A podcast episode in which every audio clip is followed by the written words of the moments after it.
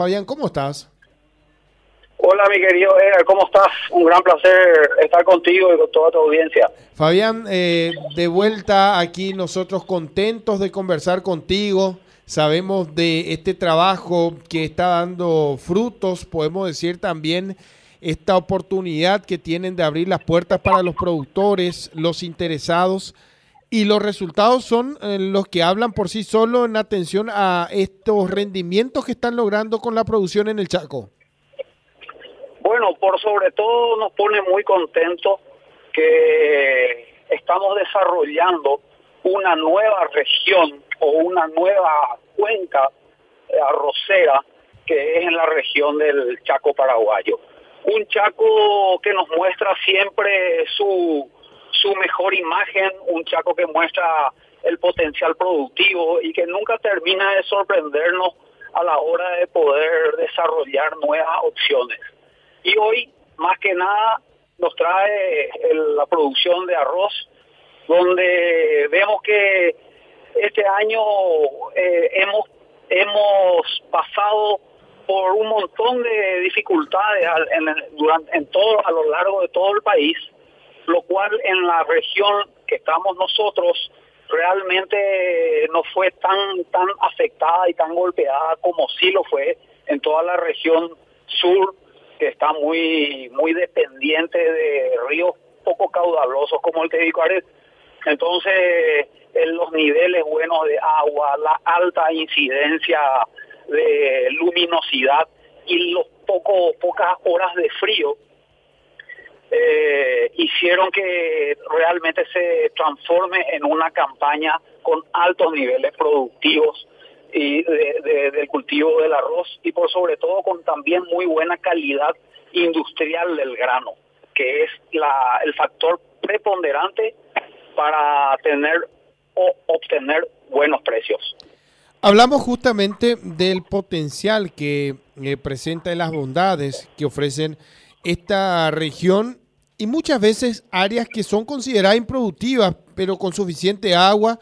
Esto finalmente puede ser aprovechado gracias al manejo que están teniendo, los ajustes que nos imaginamos van realizando conforme también a la experiencia que van ganando.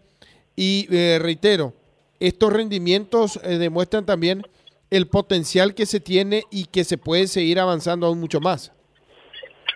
Bueno, realmente eh,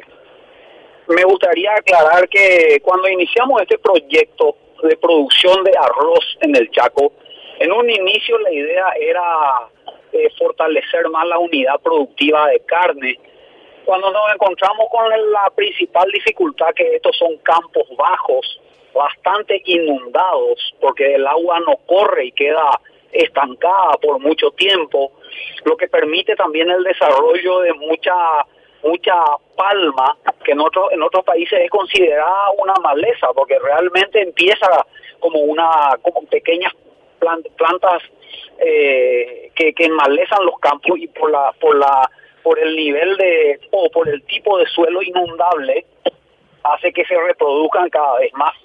Entonces hacía que el animal que entraba dentro de esa de esa de esa vegetación de palma se vuelva prácticamente, como se dice vulgarmente, A y que eh, sea muy difícil de poder tener una unidad productiva eh, a escala porque realmente eh, el animal se te perdía en, el medio del, palmar, tenía altos índices de mortandad en la parte de cría justamente por la por la por la por la inundación misma de los campos y también la baja carga animal por la por la calidad del tipo de pasto que se podía colocar en ese en esa condición de suelo. Entonces sí fue que nos dimos cuenta que la unidad la carga animal era tan baja que no permitía ni siquiera hacer una mínima inversión como un camino o meter energía eléctrica, por lo cual no podíamos eh, tener desarrollo ni progreso en el campo. Y es así que instalamos, eh, conocimos otras unidades productivas de arroz y instalamos como normalmente nos gusta llamarle al cultivo que eh, antecesor o el cultivo que abre las puertas al desarrollo productivo. Porque acordate que el arroz Es el primer cultivo que necesita sistematización de los campos, necesita mejoramiento y hacer que el agua que está estancada a lo largo de todo de toda el área pueda fluir a través de, de canales y pueda volver de vuelta al río sin que afecte el, el, desarrollo o el curso del medio ambiente. Es por eso que siempre nos gusta decir que, la, que el arroz es un cultivo que está en perfecta armonía con el medio ambiente. Qué, qué importante este tema, Fabián, y más aún cuando hablamos de todo este movimiento que hoy día se desarrolla no solamente en Paraguay, sino que en toda la región, que es el de producir sin destruir, el de eh, una producción en armonía con el medio ambiente, una producción equilibrada, y que se logra avanzar en esto es tan importante como con los logros que se están eh, dando a conocer. Eh, ¿cuántas, ¿De cuántas hectáreas estamos hablando aproximadamente que hoy día están obteniendo o están logrando desarrollar? Y qué variedad o qué tipo de arroz para que conozcamos un poco más? Bueno, la, peculiaridad del sector arrocero es que hoy eh, no tenemos muchas variedades que puedan contribuir a una elección más sistemática para buscar beneficios en cada región. Hoy está muy, muy, muy cargado sobre una o dos variedades que permiten que podamos sacarle el máximo provecho a esas dos variedades, pero está eh, estamos en una campaña muy fuerte con organismos internacionales que nos están aportando genética para poder tener una variedad paraguaya exclusiva y que se adapte perfectamente a nuestro mercado. Y cuando, y respondiendo un poco a la consulta del tema de la de la de las áreas, hoy en la estancia Siete Puntas que está siendo desarrollada por el grupo GPESA en conjunto con el grupo Arrozal, Arrozal SA, que es del ingeniero Héctor Ramírez, formamos la unidad Arrozales del Chaco. Para, para iniciar, inició todo este proyecto con 800 hectáreas, después se fue a 2.000, después pasó a 4.000 y esta última campaña hicimos 6.000 hectáreas agrícolas 100% de arroz en la estancia Siete Puntas. ¿Qué promedio tiene de rendimiento? El potencial máximo iría a 12.000 hectáreas cuando esté totalmente desarrollado en esa propiedad. Ahora, ¿qué es lo importante de todo esto? Es que este cultivo trae una verdadera alternativa para toda esa región, porque acordate que solamente la estancia Siete Puntas no es la única afectada por ese tipo de suelo, o por esa alta presencia de palmas, sino que es una región bastante grande que empieza desde prácticamente desde que se inicia ahí el Bajo Chaco hasta Pozo Colorado, lo cual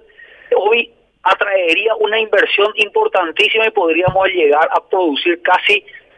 casi cerca de 100 mil hectáreas más de arroz en Paraguay para convertirnos en, en uno de los principales siete eh, productores y exportadores de arroz del mundo. Eso hace que, que tengamos, que, que, el productor ganadero tenga una opción diferenciada para poder ver rentabilidades o mejorar o maximizar sus ingresos en cada una de sus unidades de ese bajo chaco. ¿Qué, qué promedio de rendimiento tienen, Fabián?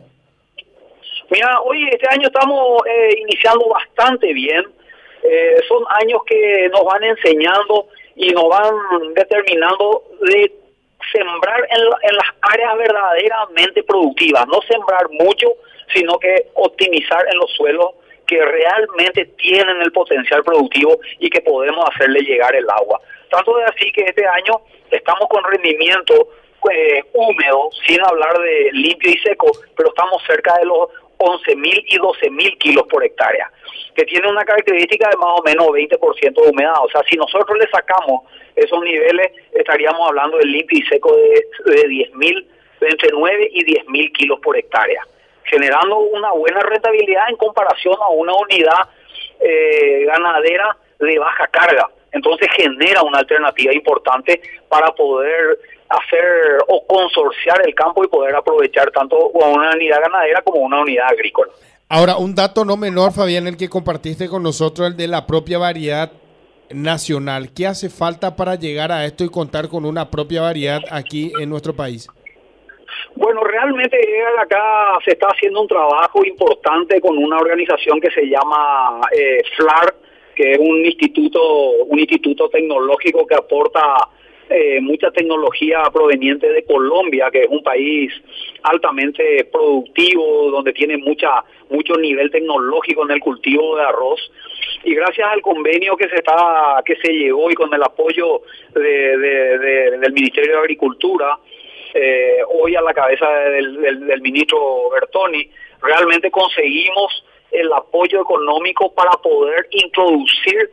líneas de genética para ir probando cuál es la que mejor se adapta al, al clima paraguayo. Acordate que las líneas son eh, la primera porción que viene después para un cruzamiento. Cuando nosotros seleccionamos las líneas, después cruzamos y ahí sale una variedad. Y ahí es donde, donde, donde se comienzan a seleccionar las que tengan la, la aptitud ideal para producir y esa actitud tendría que estar muy, muy influenciada por nivel productivo, calidad de grano, eh, menor infestación en enfermedades, buen control de maleza. O sea, es un, es un, es un fenotipo que hay que buscar para que la variedad se adapte y pueda, pueda tener la, la, la, la calidad que el mercado requiere. Acordate que el mercado, el mercado es el que te dicta el nivel de cocción de un arroz, es el que te dicta eh, la, la, la, necesidad muchas veces por lo que vos tenés que producir. Mucha mucha gente dice, ¿por qué no producimos un arroz tipo eh, eh, tipo eso eso esos arroces tipo que consumen los japoneses, los chinos tipo sushi? O, o y pero es un mercado en especial. Acuérdate que ese tipo de arroz no es el mismo mercado del, del consumidor brasilero que consume muchísimo arroz y, es un arroz más suelto. Vos cuando te vas a Brasil comes un arroz más suelto, no le gusta el pegajoso. En cambio, vos te vas a, a, las partes más orientales, a la al, al, hacia, hacia la China o hacia Japón, ellos les gusta un arroz más pegajoso por, por la cultura de la, del, del consumo. Hoy nuestro principal aliado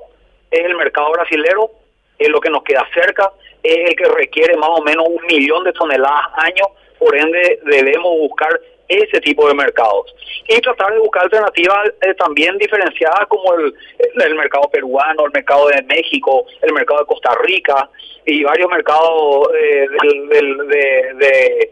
de, Oriente que también están empezando a consumir, como por ejemplo también el mercado de Turquía que también está consumiendo ya en buena partida arroz procedente de Paraguay. Fabián, nuevamente, eh, muchísimas gracias por darnos este análisis, darnos detalles de, de, esto que están logrando en el campo, esto que están logrando en el Chaco, esto que tiene un potencial tremendo y más aún cuando hablamos de, de estos mercados que sabemos son eh, unos mercados que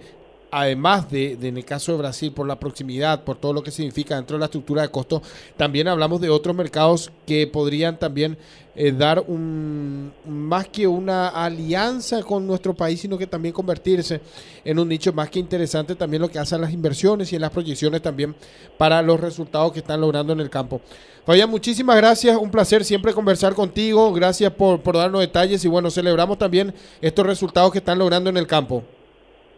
Mi querido Edgar, te agradezco muchísimo por el contacto. Estamos 100% disponibles para lo que ustedes siempre necesiten. Y como siempre me gusta decir, siempre tenemos que estar mirando al campo porque es el verdadero motor que desarrolla la economía del país. Un gran abrazo a todos ustedes.